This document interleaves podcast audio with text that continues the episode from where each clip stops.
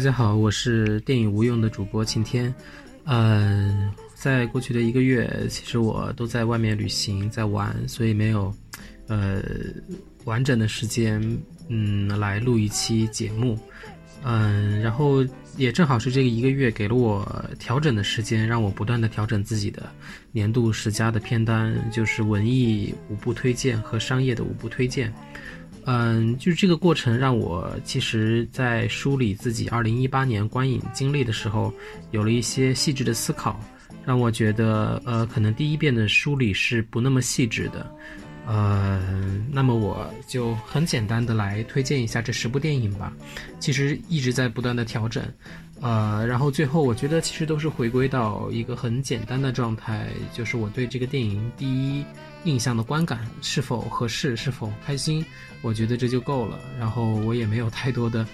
呃，可能特别特别深入的一个呃调查或者是研究，所以我觉得看电影最重要的还是第一印象吧。第一印象其实你对这个电影美学的理解，甚至很多东西都已经包含在里面了。所以我就从呃从文艺开始吧，嗯，排名不分先后，呃我。特别想第一部推荐的是《地球最后的夜晚》，因为其实我看这部电影的时候已经是它快要下映的时候了。我在一个相相对来说比较豪华的一个影厅看，也没有什么人了，呃，所以那个那个观影环境是非常奢侈的，就是它让我找到了一种状态来看这部看这部电影。嗯，其实说实话，嗯。毕赣导演的第一部电影《路边野餐》，我并没有那么大的惊喜感，就是并不是说，呃，我像其他人一样，我认为他是一个是以一个天才导演的姿态出现在我们眼前的，嗯，我反倒是对第二部作品《地球最后的夜晚》非常非常的，呃，感到吃惊，嗯。其实理解《地球最后的夜晚》需要观众对夏加尔的绘画，包括对塔可夫斯基的电影有稍微有一点点了解，呃，我们才可能，呃，说试图接近毕赣导演他心中想描绘的那个梦幻一样的世界。嗯，按照毕赣导演自己在呃金马奖导演访谈里面的一段话，他说。其实他当时写这个故事是按照黑色电影的类型片写的，最后再用各种电影语言啊、视听语言的手手段、技术手段去打碎这个故事。我对这个说法深以为然，而且我觉得他做的很好很好。虽然在电影拍摄过程中，通过新闻也知道经历了很多呃不容易的过程，嗯，那那那这个过程可能是比路边野餐。呃，要困难得多的，包括钱方面的问题。嗯，我觉得如果大家对黑色电影多少有一点点了解的话，那呃，我们可能会想起第三个人，想起丽杰家人，想起呃马耳他之音等等这些非常经典的，包括像呃罗劳拉密史这样很经典的黑色电影。黑色电影这个艺术门类。其实对，比如说我们后面呃会提到的刁亦男的《白日焰火》啊，这些电影都有很大的影响。所以，我我觉得，如果 毕赣导演真的像拍一个黑色电影一样拍出呃《地球最后的夜晚》的话，那可能是完全不一样的景象吧。反而是他这种解构，这种像拍梦境一样的呃这种感觉，我觉得才才能够给我们造成如此。不一样的感受吧，然后我更多是从这部电影本身来关注的。对于呃之前市场上的那些争议，包括它的营销，我是没有太多呃了解或者去设计的，因为我觉得最后你看这个电影的本身就行了。嗯，还有一点我想提到的就是，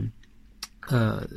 地球最后的夜晚》应该是我观影以来呃看到片呃片名出呃出片名最最晚的一部电影吧。呃，好像也没有一部电影在电影结尾的时候出，它是在电影一半的时候出的，而且它让观它带带领观众呃进入罗红武的呃梦境的方式非常特别，就是它也没有字幕来提示，呃，就是跟着罗红武一起进到那个看似比较呃破败的一个电影院，然后坐下来一起进入他的梦境。啊，这个部分我非常非常喜欢。嗯，然后我觉得好像大家一直都在谈论长镜头，嗯，其实那个镜头要经过那么多的设计，呃，我觉得也没有太多矫揉造作的地方。嗯，可能剩下的一些关于电影史，包括对于塔可夫斯基、塔可夫斯基电影的致敬，其实都是留给电影史学家去做的工作。作为一个影迷，其实就是去感受、去进入这个电影梦境的，没有那么多的怀疑或者去需要考究的，呃的的余地啊，就是去感受吧。我还是很推荐《地球最后的夜晚》，后面我还自己下载下来了。嗯，这个就是我第一部。第一部二零一八年文艺五家的推荐，啊，第二部是 谈论了很多很多次的，然后我看了这部电影也看了三遍了，这单纯是因为喜欢吧，嗯，然后我发现每次去看的时候都会发现一些很小很小的点，呃，会让我挺开心的，嗯，就是李沧东的燃烧，这个呃呃犹大呀，然后还有霍霍，还有大象，其实在节目里面都谈谈论过。嗯，这部电影我第一次看是电脑上看，第二次飞机上看，第三遍是在英国国家电影中心又看了一遍，终于看了一遍大荧幕。呃，因为我觉得对于影迷的感受来说，我觉得里面那段独舞，如果能在大荧幕上看的话，那应该是一段非常享受的过程，哪怕只有一分钟、两分钟。就是每个电影其实它都有一个。呃，特别的时刻吧，让你会记下来。就像我们看以前看一些电影，比如说很久以前我看《一九零零》的时候，我会对他海上谈论弹弹钢琴的那一段印象特别特别深刻。然后以后去看这部电影的时候，还会经常把它翻出来，呃，看看就专门看那个段落。嗯，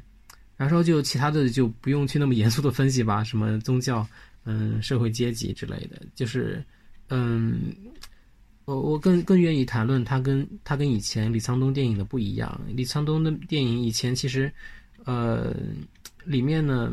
并不是说普通的韩国电小众的电影的那种范儿，也没有商业电影的那种感觉，是是李沧李沧东个人的气质融合在电影里面的。我相信这跟他做过诗人、做过呃作家的经历有关系，就是呃。一言以蔽之，我觉得可能是有一种作家感吧，嗯，就是李沧东能够把文字的感觉带入到电影里面来。这句话可能说的很大，但是，嗯，他给我他的电影，他的电影影像一直给我的印象都是这样的，包括早期的薄荷糖，嗯，然后到后面的绿洲，嗯，诗密阳，嗯，当然我我最喜欢的可能还是密阳吧，嗯，嗯。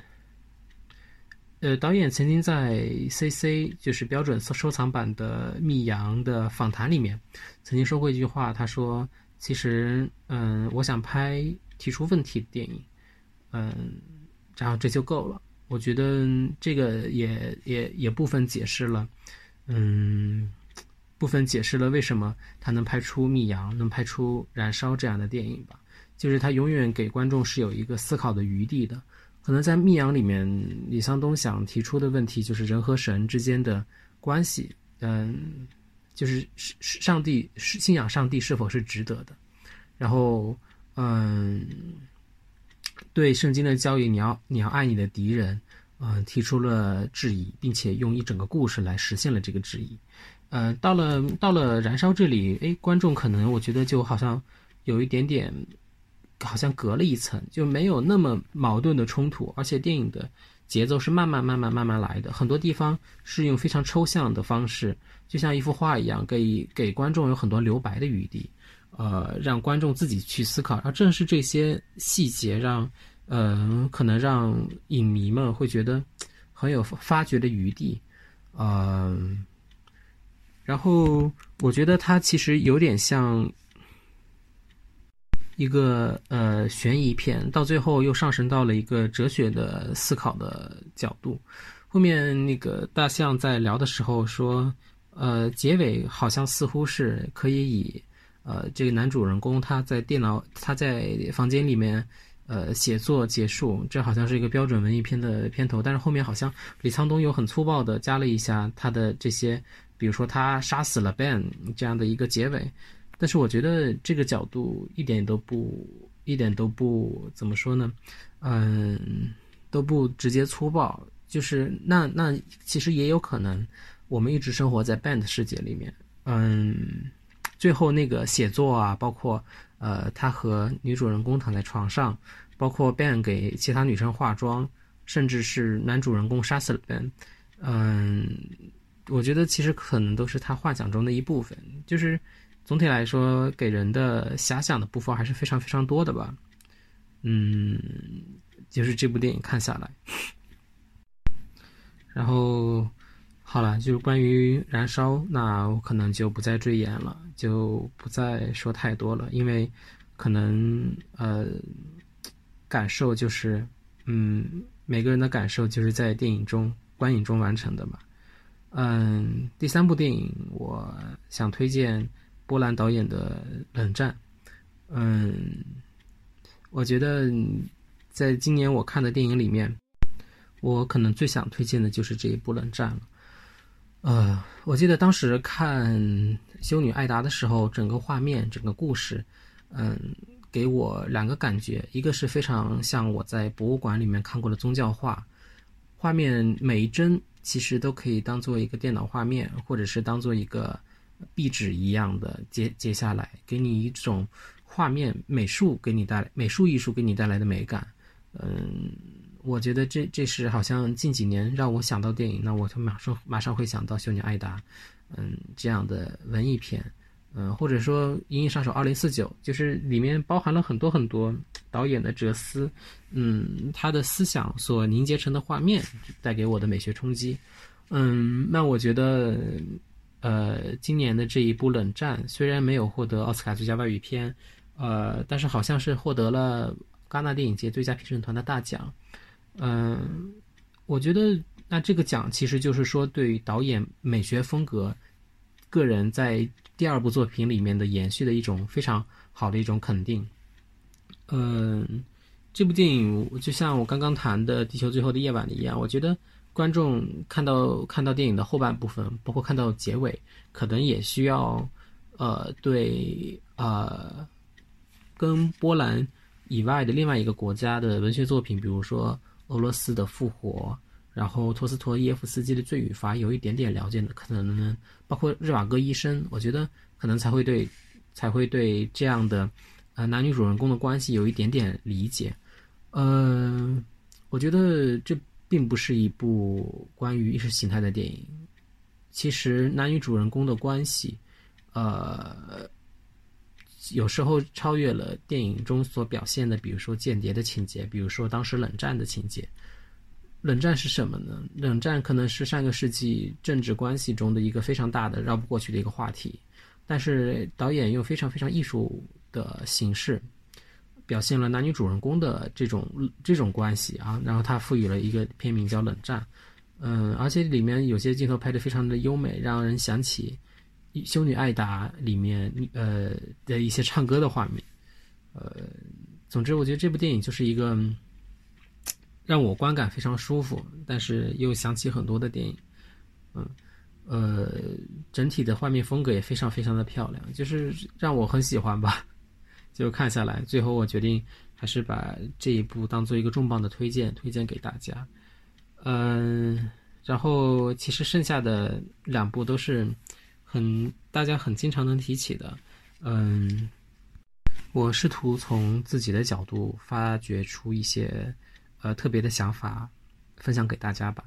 嗯，第四部还是失之愈合的小偷家族，之前在节目里面其实已经也推荐过很多遍了。我还是想把它作为，呃，文艺五家中的一部分，嗯，再次推荐给大家。嗯，其实，嗯，到后面会有一点质疑的是，当我可能看第三遍的时候，或者是回想起这部电影的时候，嗯，好像失之愈合也成为了一个符号，它的惯用的手法让人觉得好像它令人感动的方式是同样的，但是生活又是如此的。嗯，充满了不可预料性，所以他的电影里面的那种感动，又跟商业片或者跟我们之前看过的，呃，感觉非常不一样，那是属于日本文化中特有的一种很细腻的感觉，嗯，而且我之前可能谈论长濑四喜男和小津二郎的电影和呃失之愈合电影之间的对比，已经也有很多次了，嗯，我觉得长濑四喜男的，比如说女人步上楼梯时，呃，还有乱云啊，那那个是我特别喜欢的一部长濑四喜男的电影。嗯，包括小金的一些家庭片，能够呃，至少能够帮助我们进入失之愈合的世界。这部呃《小偷家族》在戛纳电影节获得如此高的荣誉，可能很大一部分原因是因为安藤英的表演。我据我听说看新闻，嗯，但是我想更多的是对于失之愈合这这么多年来对于自己美学的一种追求吧。其实他是一直在。试图突破，呃，并且形成自己风格的，有很强烈自己个人意识的这样的一个导演，包括他拍，我觉得之前的那一部《第三度嫌疑人》并不失水准，啊，而且是他自己对于自己呃风格的一种推突破，嗯，他去关注犯罪片，关注悬悬疑片，嗯，然后《小偷家族》里面，我觉得。可能当我们三年、五年之后，包括过了很长一段时间之后，我们再去看看小呃看一看《失之愈合》的电影，那我们还是会愿意去谈论一下《无人知晓》，嗯，步履不停，然后像《小偷家族》这么优秀的电影，其实就适合你泡一杯茶，然后自己坐在那里回味，可能回味一下你的生活，嗯，就我觉得也，我可能从现在的角度来说，也就是从一个观感来。推荐吧，嗯，我还想说一说这部电影里面有一个镜头，就是就是池松壮亮饰演的呃男孩来到松冈莫优饰演的风俗店女孩的身边的时候，那个镜头其实是最感动我的地方，嗯，就是一个拥抱可以把很多事情都都说明白了，嗯。然后，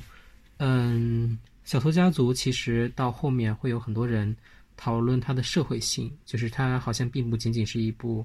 家庭伦理片了，或者是那么温暖的片子了。到后面，呃，甚至有埋葬人的镜头，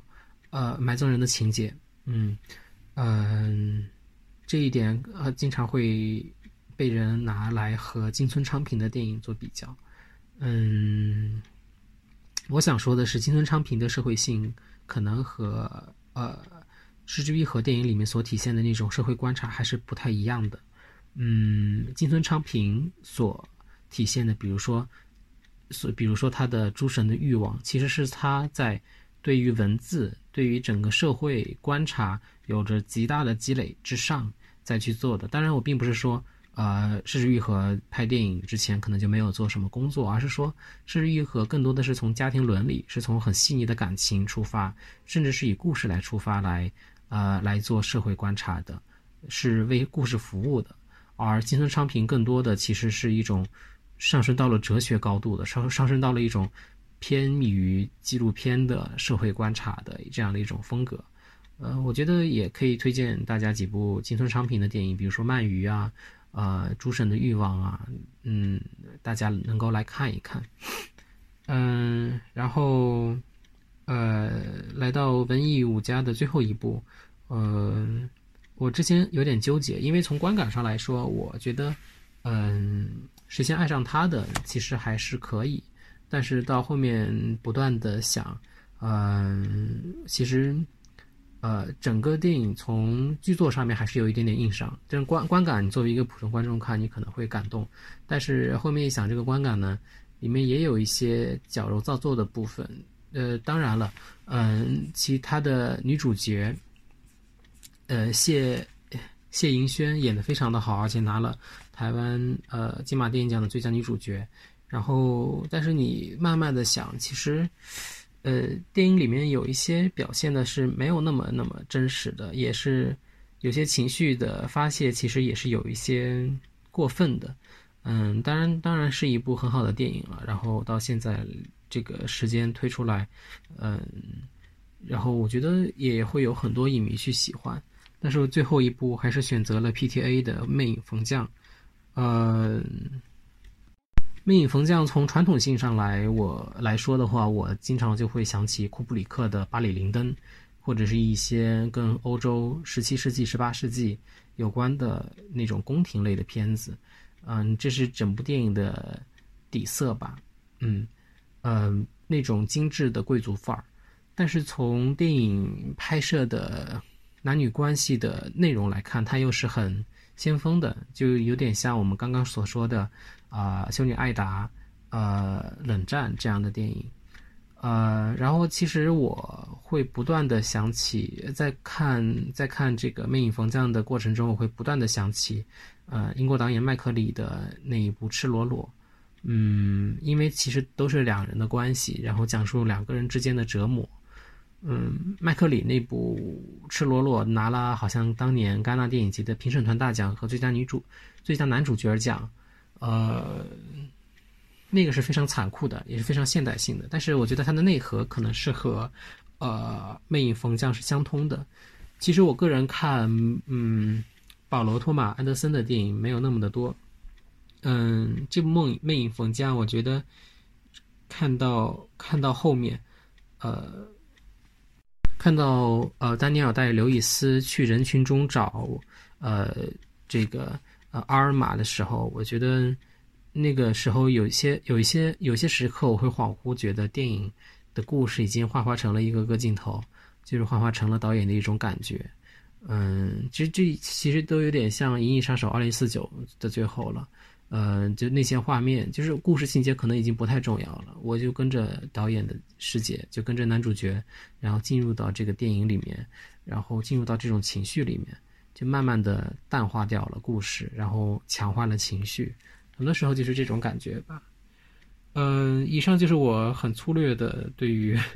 嗯，二零一八年我文艺文艺方面文艺片方面的五部电影的推荐吧。嗯，有一些都很热。其实基本上，我觉得都是大家能够耳熟能详的电影，也没有什么特别偏的，呃，小众的独立的电影。嗯，但是我相信电影还是，呃，在在在你自己观看的时候才会发发发现它最独有的魅力的。无论跟别人谈论多少遍都是没有用的。所以，呃，如果有听众没有看过这部电影，这这五部电影中的一部。感兴趣的话，还是可以去看一看。嗯，然后接下来我就要推荐我的商业五家了。商业五家，呃，基本上这五部电影也都是大家听过的电影。嗯，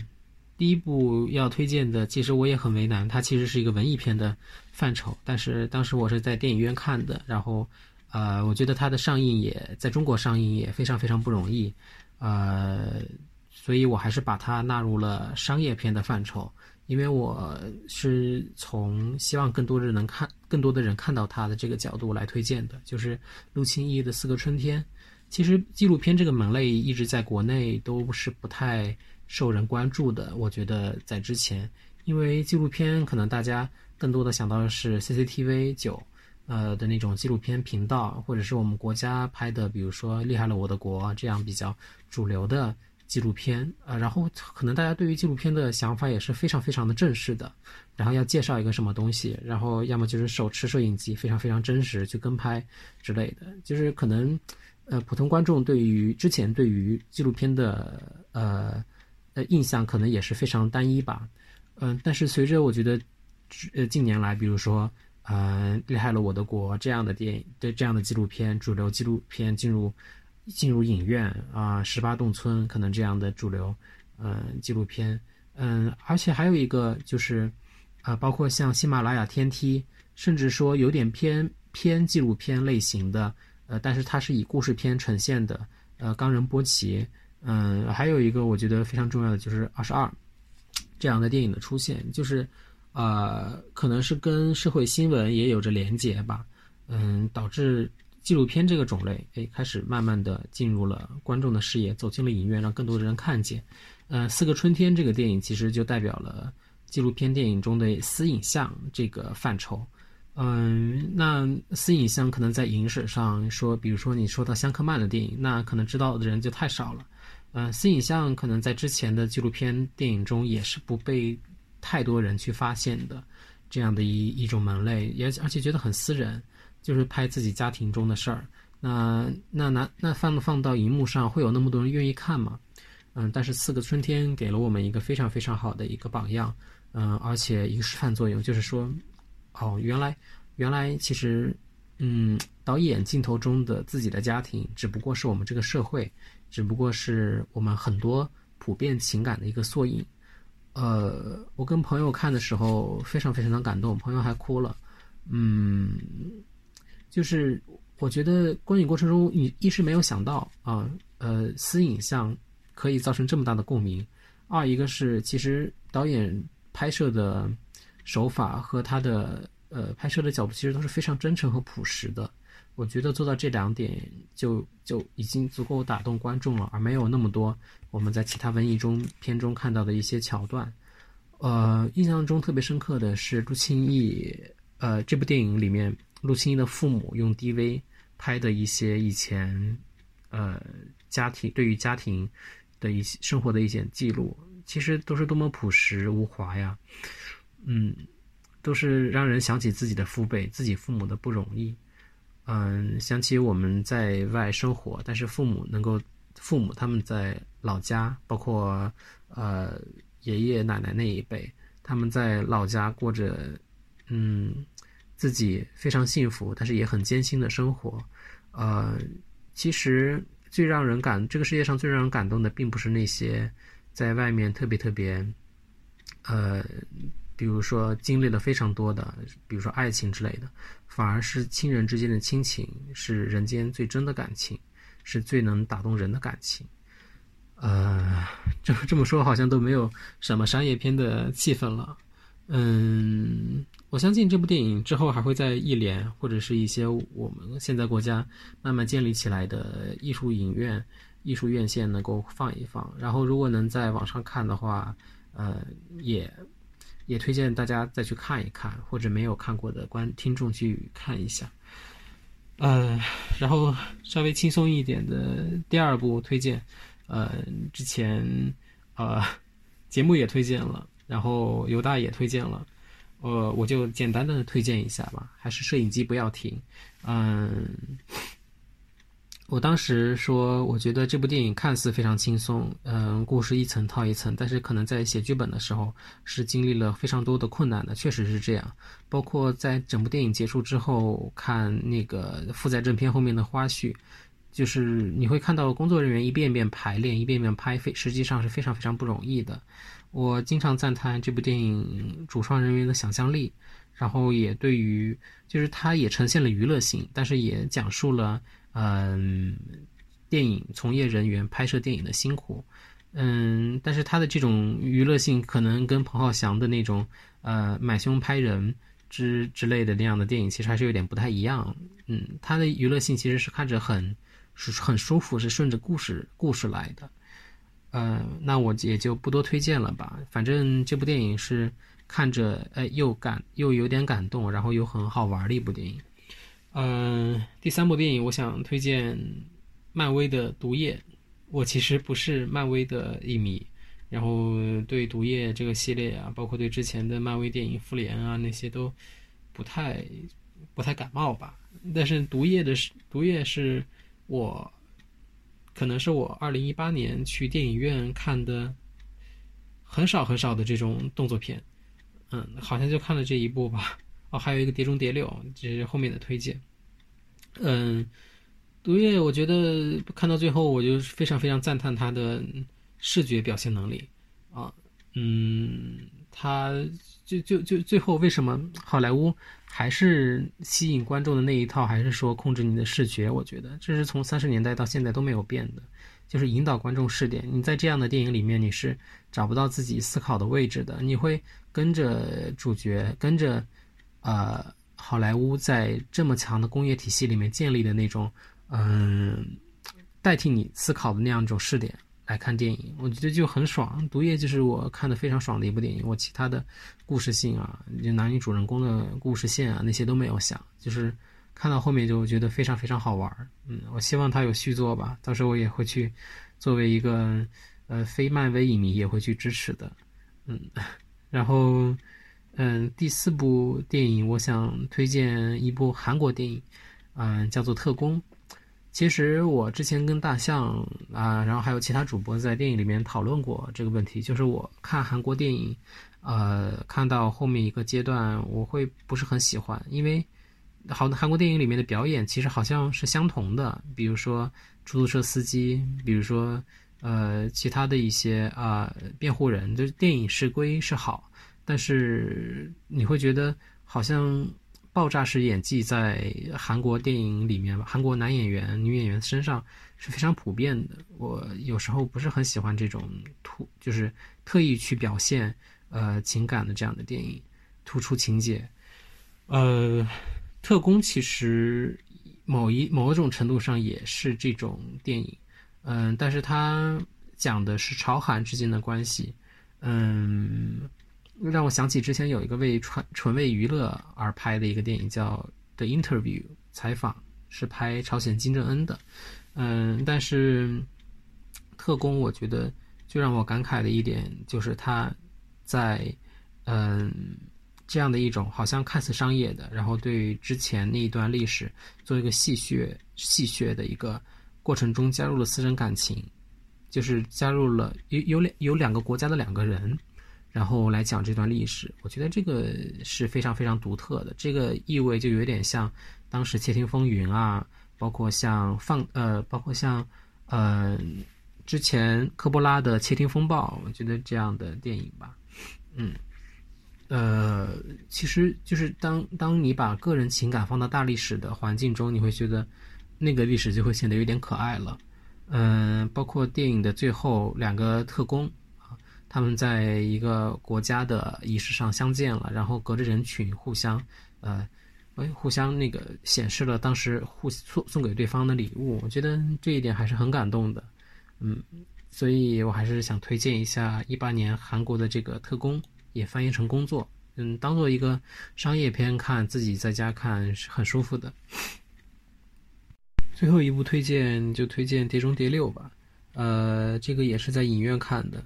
呃，还而且还看的是三 D 版本，呃，